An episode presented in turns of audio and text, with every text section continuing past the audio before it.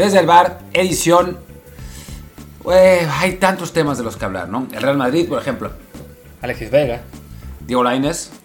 Más el Madrid con Mbappé. Mbappé, sí. Eh, Renovaciones de contrato, el futuro, no sé. Hay tanto de qué hablar que, pues veamos hasta dónde llega, ¿no? O sea, es una edición que estamos grabando ya eh, de noche en España. Entonces, pues, hasta donde nos den las, los ánimos, la, la voz. Eh, tenemos incluso ahora pastillas aquí de, de miel para aguantar un poquito más de tiempo. Así que trataremos de hablar de absolutamente todo. A ver hasta dónde se puede. Pero... Creo que de, de los temas de los que, que, mencionamos, ¿no? O sea, claro. no, no, creo que haya nada más. Eh, va a ser un, un, episodio corto, claramente, porque pues, no hay tantos temas de los que hablar. Eh, se nos van a acabar, sin duda alguna. Hay eh, Europa League también. También, ahí te voy a ver cómo va.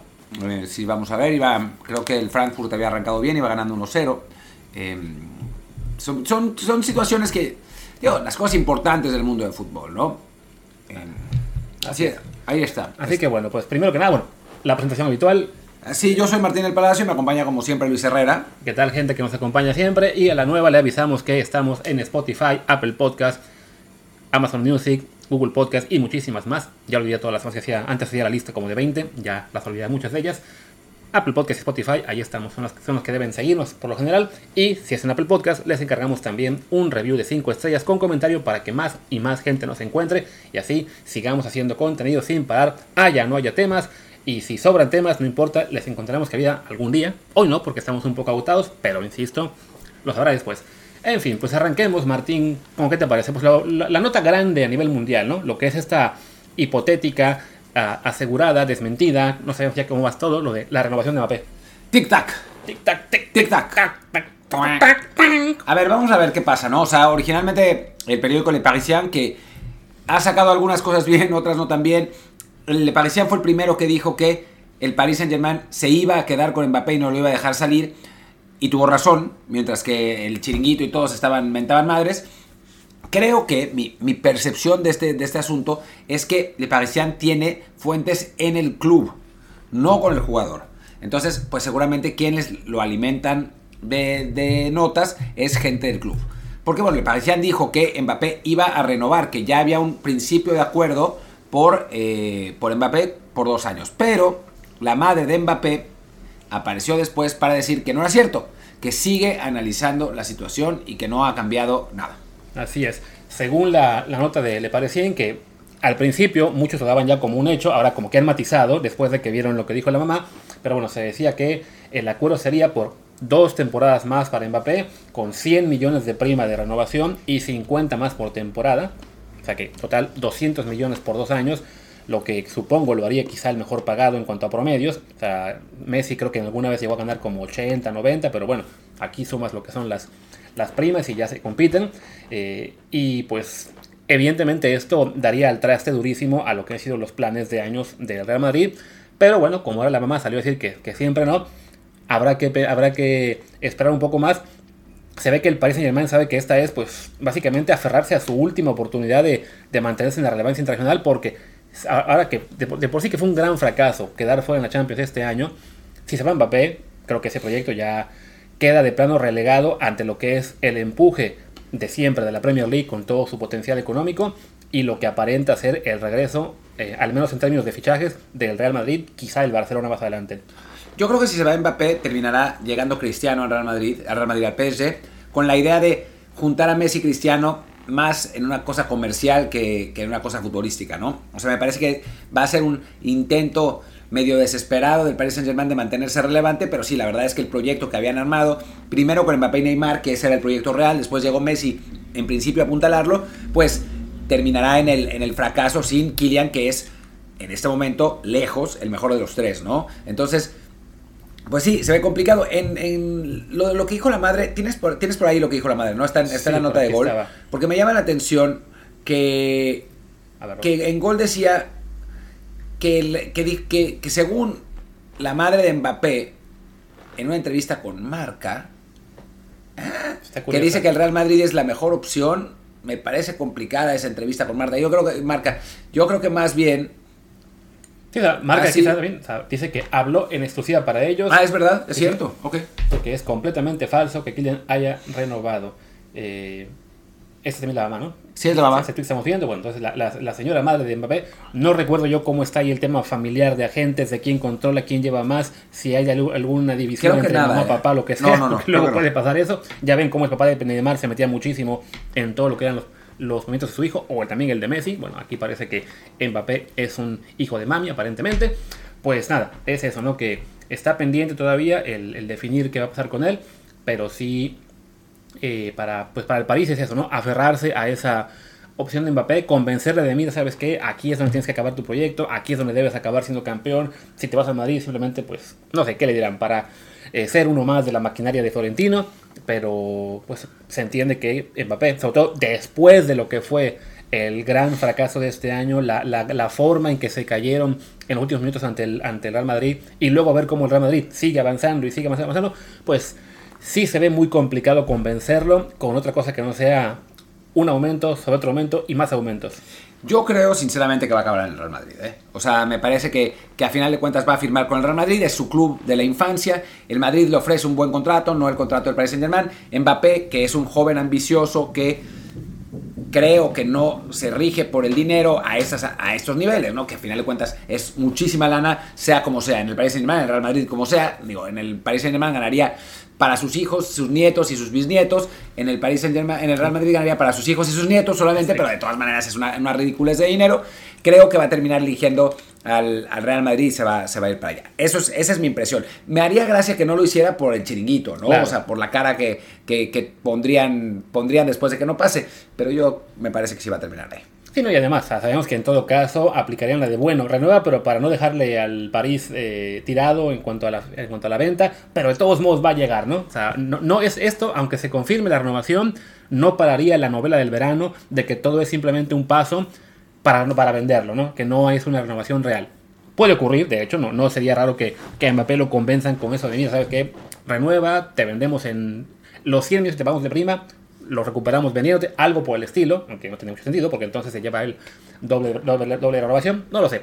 El chiste es que sí, eh, pues eso movió bastante hoy lo que es la, la prensa internacional y también pues fue un vale de agua fría para lo que es la prensa y para el entorno del Real Madrid, sobre todo después de lo que pasó ayer, que creo que es lo que hay que dar ahora mismo, pues en la Champions, cuando faltando menos de un minuto de tiempo de juego, perdían por dos goles ante el Manchester City y le dan la vuelta.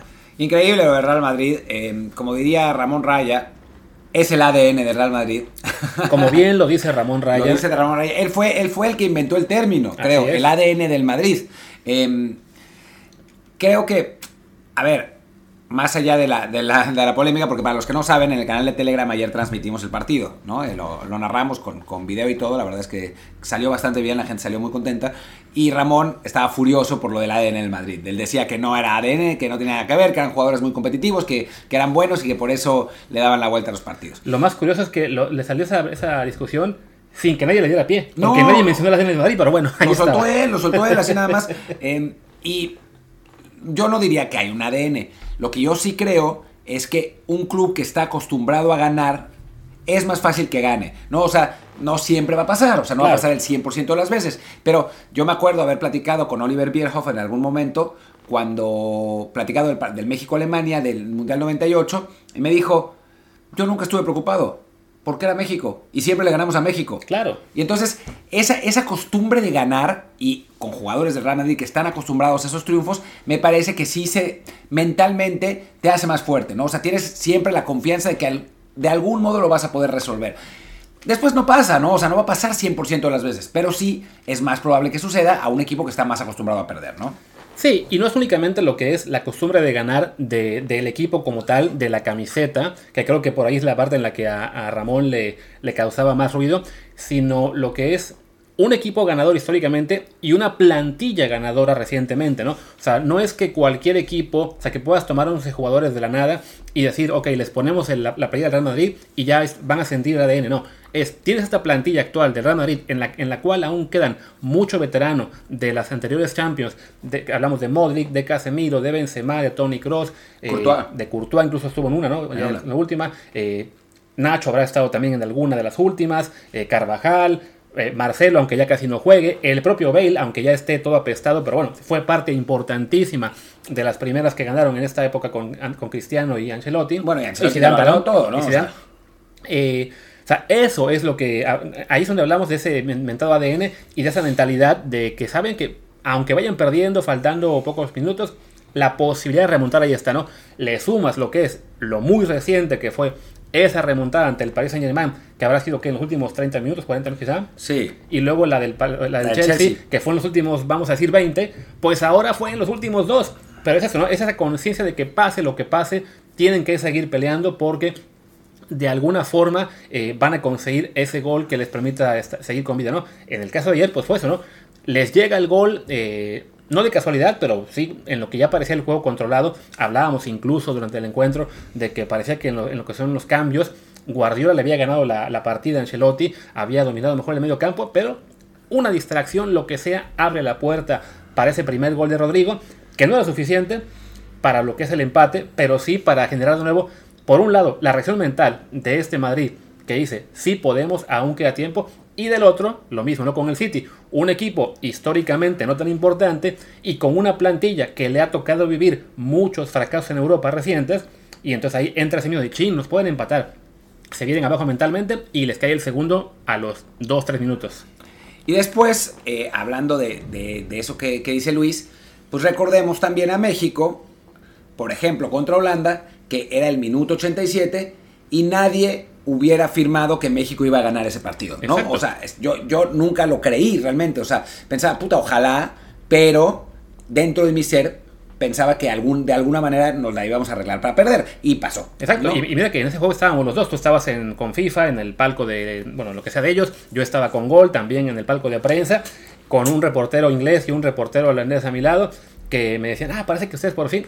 Y yo también les decía, no, algo va a pasar. No me puedo fiar hasta que esto no se acabe. Y como dice Martino, entonces esa mentalidad, si la tenemos de repente aficionados, prensa, pues también eh, le llega a pasar a lo que son a los, jugadores y a los clubes, ¿no? En México también, otro ejemplo, lo que fue Cruz Azul. Esa presión que se acumuló por más de dos décadas del, Cruz Azul, del, del, subcampeonismo, de Cruz Azulear, aunque fuera un plantel relativamente nuevo cada, cada año, cada dos años, esa presión se acumula, ¿no? De que algo va a pasar que nos va a tumbar. Recordemos esa final contra el América en la cual iban ganando también, faltando un minuto o dos, y en la compensación les empata el América con un gol de Moisés Muñoz. o sea, es el, ser conscientes de que tanto de tu lado en algo la puedes cagar para perder, y le sumas en este caso que enfrente está un rival que sabes que algo tiene que puede sacar siempre la victoria, pues sí, mentalmente abre la puerta pues a una remontada épica como, como fue la de ayer. Sí, y para mí, yo es algo, algo de lo que hablaba, en, no, en la transmisión, sino en, aquí en Desde el Bar y en Twitter en algún momento, es que no conozco otro equipo como el Real Madrid capaz de infundir ese pánico al meter un gol, ¿no? O sea, el Real Madrid mete un gol y el equipo rival se, se derrumba. Pasó con el PSG, pasó con el Chelsea y pasó con el, con, ahora con el Manchester City, ¿no? O sea, es como que el Real Madrid está muerto, pero le clava un gol de casualidad y entonces es el pánico absoluto, ¿no? O sea, está jugando, no sé, el, Liverpool contra el Villarreal, ¿no? Eh, te voy a dar un, es, un ejemplo que, pero no, no, no es exactamente lo que pasó, pero va ganando el Liverpool por dos goles. El Villarreal mete uno y el Liverpool tranquilo, normal, sigue tocando la pelota. El Real Madrid mete un gol y puta, a temblar. Claro. A temblar. No, recordemos que el Villarreal le metió el segundo al, Liverpool, le empató en el global. El Liverpool salió el segundo tiempo, metió a Luis Díaz. A los pocos minutos ya estaban ganando, bueno, el, global eh, con el se acercan al marcador de ese partido y acaban goleando 3, bueno, 3-2 y goleando el global 5-2, ¿no? Eh, un marcador que no he visto en ninguna otra parte esta semana, solamente en ese juego, en un global de 5-2. Creo que ah, nadie, más tuvo un 5-2, pero bueno, a lo que, ese es lo que íbamos, ¿no? Es ese miedo que te puede infundir el rival, por ejemplo, lo que te infunde hoy el Madrid, ni siquiera lo infundía el Barça de Messi en su mejor momento. No, porque era distinto. O sea, creo que el Barça de Messi avasallaba en, en, general en el juego, ¿no? O sea, al Barça de Messi no le sacaba esa ventaja. O sea, no, no, no iba. El Barça de Messi no iba perdiendo 3 a 0 y le daba, y de algún modo le, lograba dar la vuelta, ¿no? Y también era un Barça que, pese a todo, como nunca pudo ganar consecutivas, o sea, había esa. O sea, cuando le ganaron, que bueno, le, le, bueno, le ganó el Chelsea, otro el París, el Bayern. el Bayern. O sea, los equipos que le ganaban sabían que había una posibilidad. No, no era ese estos cabrones ganan tres años seguidos, quién sabe cómo lo hacen. O sea, no, había ese pavor a que llegara la reacción. Evidentemente había que defender muy bien. Eh, no era nada sencillo, como dice Martín, ¿no? No cualquiera tomaba la ventaja. Pero bueno, fue un equipo que nunca pudo capitalizar su gran talento para eh, ligar una, dos, tres Champions seguidas, como hizo el Madrid, que aparte fueron cuatro en cinco años y ahora amenazan con una quinta. Y curiosamente, y digo, los aficionados merengues pueden estar furiosos cuando diga esto, salvo 2017, en, el, en la que sí, el Real Madrid nunca fue el mejor equipo de Europa, pero tenía eso, ¿no? O sea, no tienes. El Barcelona, cuando fue campeón en 2009, en 2005, en 2009, 2006, perdón, 2009 y 2011, fue el mejor equipo de Europa, claramente.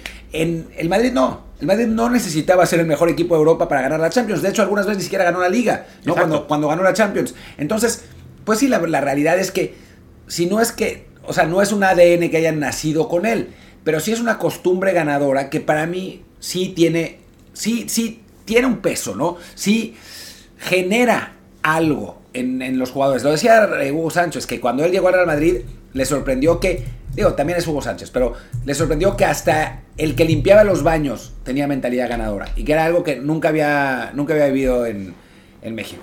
Pero bueno, con eso terminamos con el Real Madrid y hicimos una pausa en la cual esperamos ustedes hayan escuchado un comercial y si no, pues tendremos que demandarnos a la agencia de que necesitamos más dinero porque si no, no alcanza para comer carne todos los días. Y bueno, bueno, de hecho, esta pausa la metimos eh, y aún no acabamos con el Madrid porque faltó decir un poquito lo que fue la, bueno, lo que era para la final, lo que es Madrid-Liverpool, que es creo que la final deseada, ya será que la tercera edición entre ellos, si no me equivoco, 81, hace tres años o cuatro, y ahora esta, ¿no? Entonces es como un poco la, 81 la ganó el Liverpool, ¿no? Si no me equivoco. La, la, segunda la ganó el Madrid. O sea que ahora también es como el, el Robert Match entre dos de las franquicias más eh, importantes de Europa a nivel Champions al menos. Evidentemente el Madrid la número uno. El Liverpool será que como la 4 o 5 quizá. ¿De ganador de Champions? Yo creo que es la 8. ¿Tanto, tan lejos? Sí. luego lo revisaré. Eh, pero bueno, es un equipo que ya la ganó apenas hace 3 años. Hace 4 perdió la final contra el Madrid. Justo lo que tú decías de quizá cuando fue el mejor de, de Europa. Y bueno, en este momento pues llegarán el Madrid como campeón por mucho de, España y habiendo ganado ante París, ante Chelsea y ante Manchester City. Y el Liverpool, campeón ya del FA Cup, si no me equivoco. Sí, 3 a 2. Y con la posibilidad de ganarle al City la, la, Premier League, que si lo hace, pues le dará aún más luce a esta final, ¿no? Los campeones de España y de Inglaterra, eh, habiendo superado a todos los rivales posibles, podría ser, digamos, la final más anticipada de la Champions, pues desde aquella Madrid-Liverpool hace cuatro años, aunque creo que incluso esta sería más, más, como que más vistosa. Sí, porque Liverpool es mejor equipo ahora, ¿no? Ese, ese Liverpool... No está Carius. No está Carius. Ese Liverpool, era esencialmente Salah, porque Mané no era tan bueno como ahora, Firmino era mejor, pero este, este Liverpool para mí es mejor equipo, es claramente mejor equipo que el que, que, el que perdió esa, esa final contra, contra el Real Madrid. Una final, de nuevo, pues fortuita, porque la verdad es que se lesionó Salah inmediatamente en el partido. Y, lo lesionó Ramos. Lo lesionó Ramos, en realidad, lo lesionó Ramos. Eh, y después eh, Carius cometió esos errores, ¿no? Lo que, es, lo que es interesante ahora es, por ejemplo, si se lesionara Salah, para el Liverpool sería un golpe fuerte, pero no sería un golpe terminal, ¿no? Como, como sucedió en el otro partido, porque está un Mané jugando un gran nivel, porque está Luis Díaz, porque está Diogo Jota, porque atrás tienen a Alisson y a, ah. Van Dijk, que estaba lesionado también, o sea... Y en eh, cambio se lesiona en esta ocasión Benzema. Se acabó. Digo una pena que se acabó, ¿no? Lo, vimos en, Liverpool. lo vimos en el Clásico, en el 0-4, que no estaba Benzema, y sí, la diferencia fue, fue brutal. Pero bueno, ya iremos hablando más de la final de la Champions en unas semanas, eh, que además va a coincidir con, con el Roland Garros, entonces se van a poner insoportables en Madrid y en España en general con que Nadal y el Madrid van por la 14 en París al mismo tiempo. Van a decir el ADN español. El ADN España, algo así. Soy eh, española, ¿qué quieres que te gane? Exacto, va a volver eso. Pero bueno, ya, ya le dimos al Madrid y a Mbappé bastante. Ahora sí, regresemos a cosas más ternales. Y pues, ya que hablamos de la renovación o no de, de Mbappé. Eh, me parece que son lo que vamos a hablar ahora son las dos cosas más importantes que han pasado en el fútbol mexicano en los últimos dos días. O sea, me parece muy claro que es esto de lo que Sí, no, creo que ya, si hablamos de eso y no queda nada más, estaremos todos conformes, ¿no? Y bueno, la primera, lo que se anunció ya, ya se confirmó, ahí sí ya eh, la prensa, el club, el jugador, todo mundo lo confirmó. Alexis Vega, al final, al final de cuentas, renovó por dos años más con las Chivas hasta 2024. Lo que es interesante es las implicaciones que tiene esta renovación, ¿no? O sea, en principio es el jugador mejor pagado de Chivas, que tira la renovación hacia un lado, que es que se queda en Chivas, pero por otro lado, lo que, la, información que sale de Guadalajara es que renueva con Chivas para después firmar con el PSV Eindhoven, ¿no? Eh, decían por ahí que hasta su familia ya está buscando alojamiento en Holanda, no sé cuánta historia. Esas cosas realmente no se saben. A mí, pues no me da buena espina, la verdad, esa, esa renovación. O sea, a final de cuentas, siempre mejor que no renueven. Ahora, pues ya viene, viene esa, esa decisión de Alexis. Ojalá que sea eh, para el extranjero. Dicen que le van a dar todas las facilidades para salir, pero pues ya sabemos cómo son esas mamadas. O sea, eso, todas las facilidades significa no te vamos a vender en 15 millones de euros, sino en 12. Eh, y, y bueno, pues a ver si pasa. Ojalá.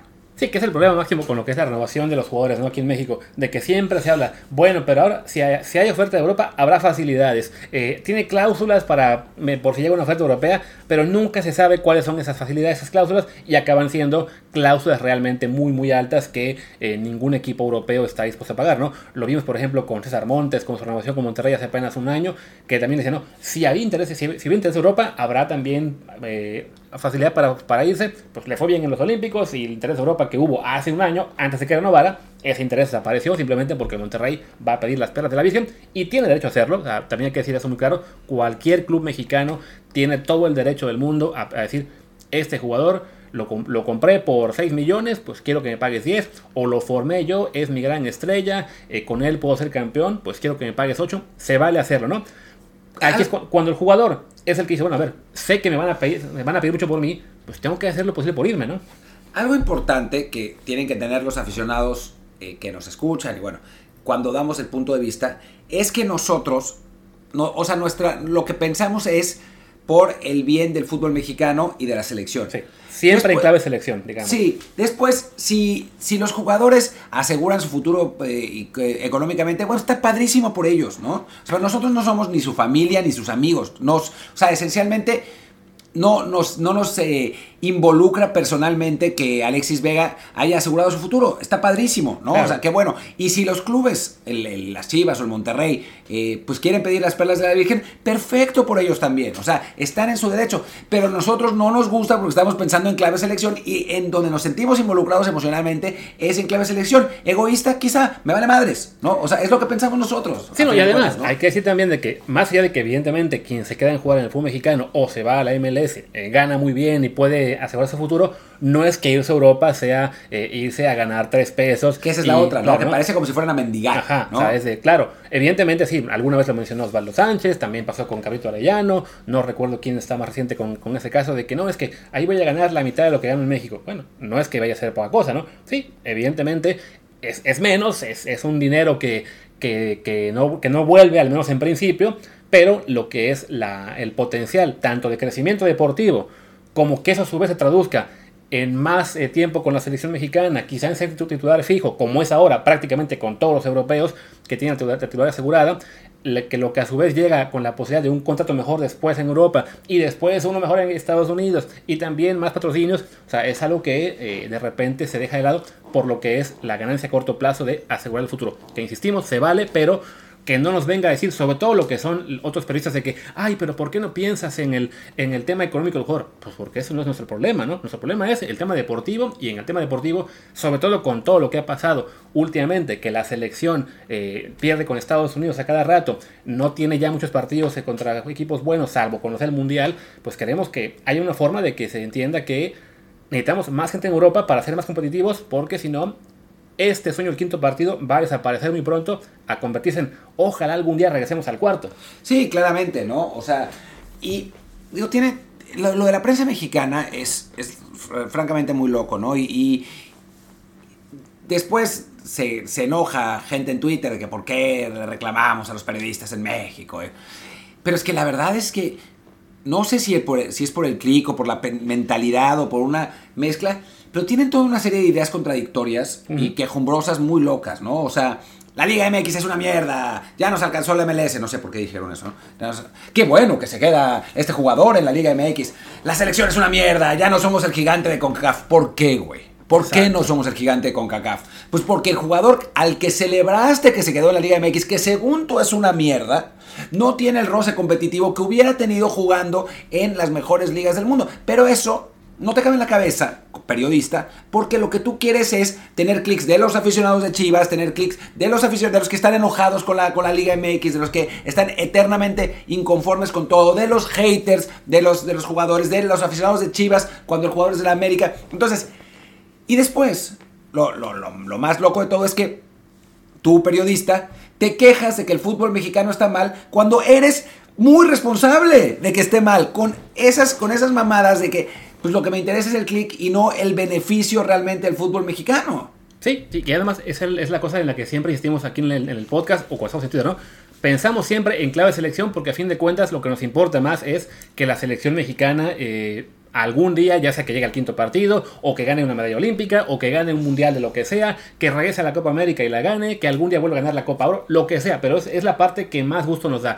Nuestro equipo desafortunadamente pues solamente juega Liga MX y únicamente Liga MX. No ha jugado ningún torneo continental. No sé entonces, qué no, pasó. entonces no tenemos modo de estar tan vueltos locos. Al contrario, cuando venden a un jugador eh, a, la- a Europa como Italia, estamos muy orgullosos. Cuando venden uno a Tigres, que lo hacen cada seis meses, pues ni modo, pero bueno, es quisiéramos que vendiera más a Europa, no a Tigres. Eh, queda el equipo tan debilitado que no puede competir. Ni siquiera en Liga MX se meten en repechaje como en un décimo porque no da para más y ya, no alcanza, ¿no? Pero bueno, el Eh, imagínate si, si Pumas tuviera que competir en dos torneos, sería imposible. o sea, no, no se puede, ¿no? Lo de Pumas es, es este, heroico que el, que el competir en Liga MX y en Liga MX únicamente con ese plantel. Pero bueno, el chiste es que ya, cerrando el tema Alexis Vega, esperemos que sí sea algo ya, digamos, un poco como lo de Mbappé, ¿no? Que decíamos de, ok, es una renovación, pero para que lo puedan vender al Madrid, pues ojalá que esto de Alexis Vega sea también una renovación como paso previo a que sí se vaya al PSV, porque además por el convenio que firmaron hace unos- unas semanas Chivas y el equipo holandés, pues uno quisiera pensar que también iba encaminado por ahí, ¿no? A que ya hubiera un jugador al que, tienen- al que tuvieran eh, visto desde Holanda y en este momento claramente de Chivas el único jugador eh, que está listo para saltar a Europa es Alexis Vega. Sí, absolutamente, ¿no? O sea, creo que, creo que de ahí no hay ninguna duda que... Digo, tenían otro, pero lo enviaron al Cruz Azul. Ya, bueno. Y además que ya había ido, se regresó, no sé, ya tiene otra mentalidad. Pero bueno, es un poco eso, ¿no? El, tenemos a tan pocos elementos en Europa y algunos se quieren regresar o los quieren regresar, que esperemos que lo de Alexis sí se cumpla, porque si no, que, que se cumpla esta y no la otra, la que vamos a dar ahora, que es el rumor este, o por lo menos noticia, de que el América quiere repatriar a Diego Lainez. Sí, al parecer todavía estamos esperando confirmación de, de la gente que es cercana a Diego Lainez. Yo ya, ya estuve preguntando, pero no me han respondido aún. Lo que sé yo hasta el momento es que el América y el Betis ya hablaron de esto, pero Diego Lainez no ha aceptado el, el regreso, ¿no? O sea, no es que no es que el jugador mexicano ya haya dicho que sí y esté cerrado, ¿no? Lo que, lo que dijo Andrés Vaca en el tweet dice Diego Lainez regresa a la América en mayúsculas, pero eso, como es americanista, Claro. lo dijo por la emoción, pero no es verdad que ya esté cerrado realmente. Sí, no, de hecho, el, eh, el buen Andrés Vaca cita con información de Gibran Araige, Santiago Baños viajó la semana pasada a España para cerrar el préstamo de Diego Lainez. Me voy yo a la cuenta de Gibran Araige y él le da retweet a la nota en tu DN que es Santiago Baños ya inició la gestión para que el América vaya con todo por Diego Lainez. O sea, hay unos 5 grados de separación entre ambas eh, frases, ¿no? Y yo no estoy seguro, tendría que leer la nota. ¿Habrá viajado realmente Santiago Baños a, a Europa? O sea, Dice aquí que sí, que el, que el Sí. presidente deportivo de las Águilas ya viajó a España para conocer la situación ¿cómo te pone? del juvenil. por madre eso, Dios. por, sí, por eso me parece un poco raro, porque pues no viajas a España para conocer la actualidad, ¿no? O sea, más bien llamas por teléfono. O sea, ya si quieres cerrar la negociación realmente, pues ahí sí viajas, ¿no? O Sí, sea, no. eso tiene sentido. Pero para preguntar, lo único que te hace falta es una llamada telefónica, ¿no? Sí, no, Según por- yo. sale por esquema muy barato. Si no, y con, con WhatsApp, con Telegram, ahí le podemos pasar un, un tip para que le salga pues, menos, menos costoso, porque sí, como que tomar aviones eh, nomás por preguntar. Digo, no tiene está, mucho está padre venir a España, ¿no? Sevilla, en Sevilla el clima está bueno y, y- o sea, Se come delicioso. se come delicioso, te, te tratan de maravilla, la verdad. Los andaluces son, son un, un- una- un saludo a la Ah, comunidad andaluz, andaluza en México, también, ¿no? ¿no? Pero, pero francamente, pues no se entiende muy bien. Toda esa nota es rara, todo, todo es rarísimo el fútbol mexicano, es medio desesperante. Sí, o sea, tiene sentido un poco, o sea, sí que el América lo quiera, porque a fin de cuentas, pues le cuesta tanto conseguir refuerzos que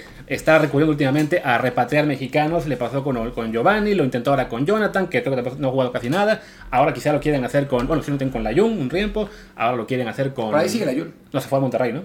No, fue al revés. Al revés, ah, primero a Monterrey y ahora está con ellos, ya no sé ni dónde está, que pues no, no, no, no figura tanto la cosa, pero bueno, no solo el América, lo ha hecho Monterrey, lo ha hecho Tigres, son equipos que sí, ¿no? pues sí, repatriando podemos reforzar un poco el equipo, sobre todo bueno, pensando en que en este caso lo que se hablaba es un préstamo.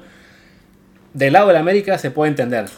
Del lado del Betis incluso, pues lo que lo que quieren es, ok, ¿dónde podemos mandarlo para que re- recupere un poquito la inversión? Pues quizá con América haya más chance ahí de, de darle, eh, de que sea un equipo más interesado. Y también de que con el América creo que lo que, lo que le venderían a Diego es mira, en el América sí vas a jugar el torneo previo al Mundial, tendrás facilidades para ir a la selección sin tener que hacer vuelos, eh, vuelos este, intercontinentales, pues se le puede vender a Diego ese panorama como lo mejor para su carrera en el corto plazo. El problema es, ok, ¿qué tal que se regresa a México y ya nunca se regresa a España, no? Sí, claro. O sí, o sea, hablando desde el punto de vista solamente de Diego Lainez, no de la selección. Si se regresa a México y en América por alguna razón no le va bien, adiós mundial, ¿no? O sea, ahora en el Betis no le está yendo bien, pero pero pues es el Betis, ¿no? El equipo Sí. que va en cuarto lugar, cuarto, quinto lugar en España, que está peleando por Champions, que eh, llegó, ganó la Copa del Rey, que estuvo animando la, la- la Europa League, ¿no? O sea, es otra cosa. Si llegas a la América y no andas bien, adiós, ¿no? O sea, se te acabó la posibilidad de ir al Mundial, desde el punto de vista de Diego Lainez. Y también, digo, no quiero criticar a, a Lainez porque ni sabemos, capaz si Claro, no. escuchó la oferta y dijo, jajaja, no voy a ir, ¿no? Como cuando se dijo la MLS. Exacto, sí. Eh, pero, eh, pero sí, pues la verdad, y me decían, por ejemplo, en, en Twitter, no, te aseguro que en un año va a estar en, en Holanda o en Portugal. ¿Y pues por qué no ahora?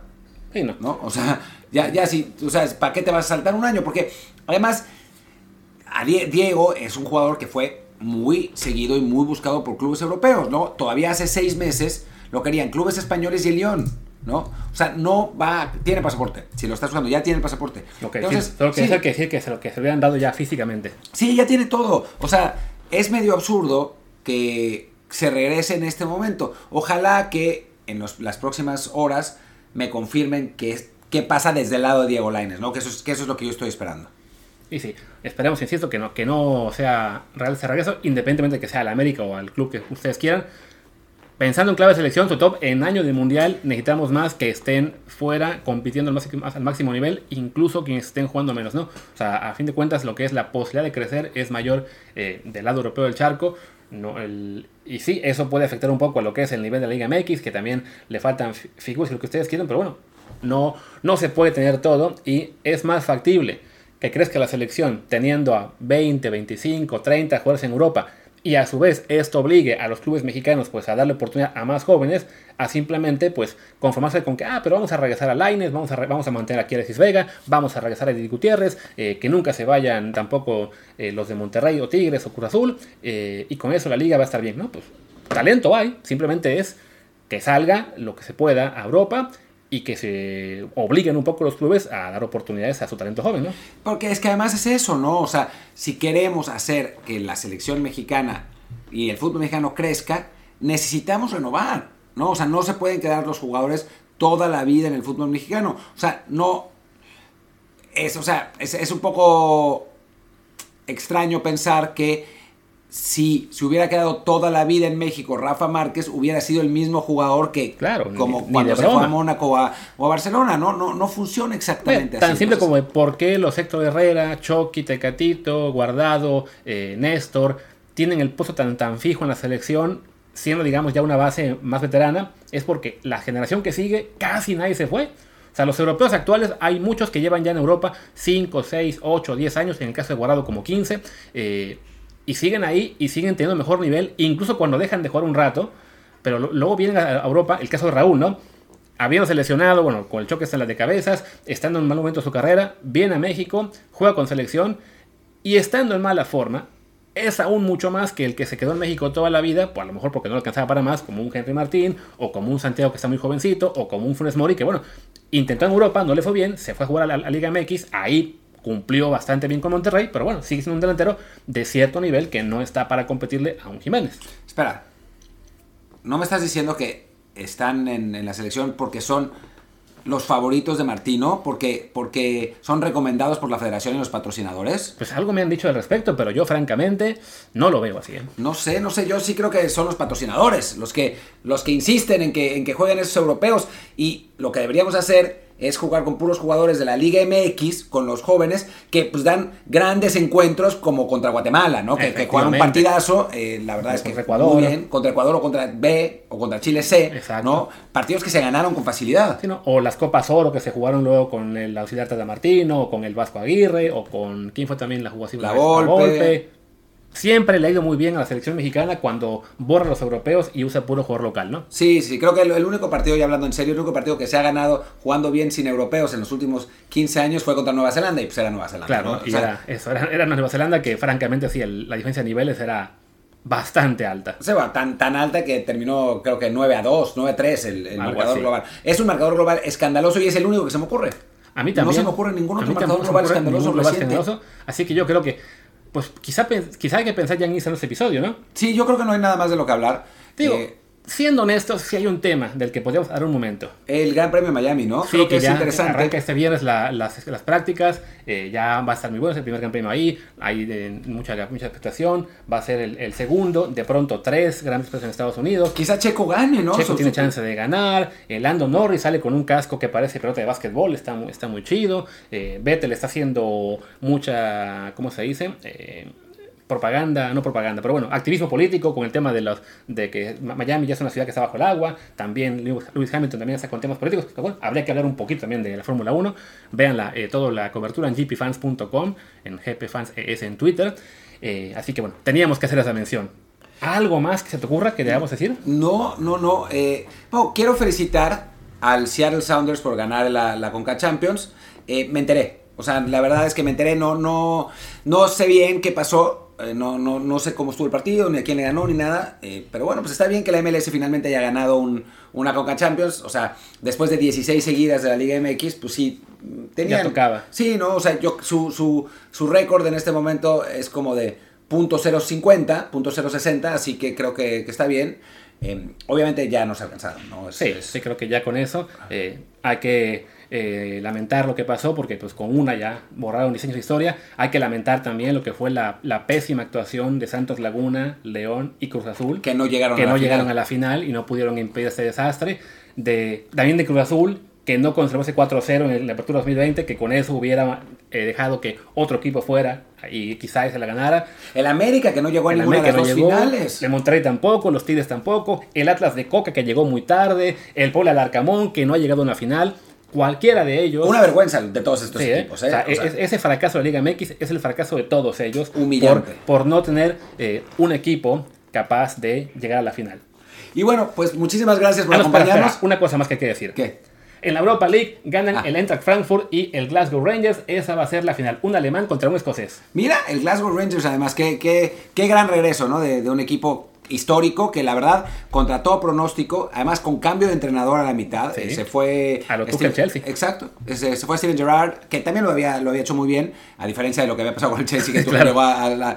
Y llegó Gio Van Bronckhorst que, y rescató el equipo, no es ni siquiera el mejor equipo de Escocia, porque el Celtic le va a ganar la liga, y pues eliminó a todos hasta llegar a la final, ¿no? Y lo que va a ser esa final, ¿no? Con los escoceses ahí Sí, no, no. volviéndose locos. Además, un digno finalista del Rangers que seguramente va a perder ante un equipo muy poderoso como es el Frankfurt, pero que el solo hecho de haber llegado a la final de este Glasgow Rangers con esta plantilla jugando en esa liga es un gran, gran mérito que todo equipo que logre una gesta similar hay que aplaudirle. Hay que aplaudir. Pues muchísimas gracias. Es todo lo que tenemos el día de hoy. Yo soy Martín del Palacio. Mi Twitter es arroba martín de ELP. Yo soy Luis Herrera, el mío es arroba luisrha, el del programa y también su Telegram es arroba desde el bar POD, desde el bar pod. Pues gracias y hasta mañana, quizá como matutino. Chao.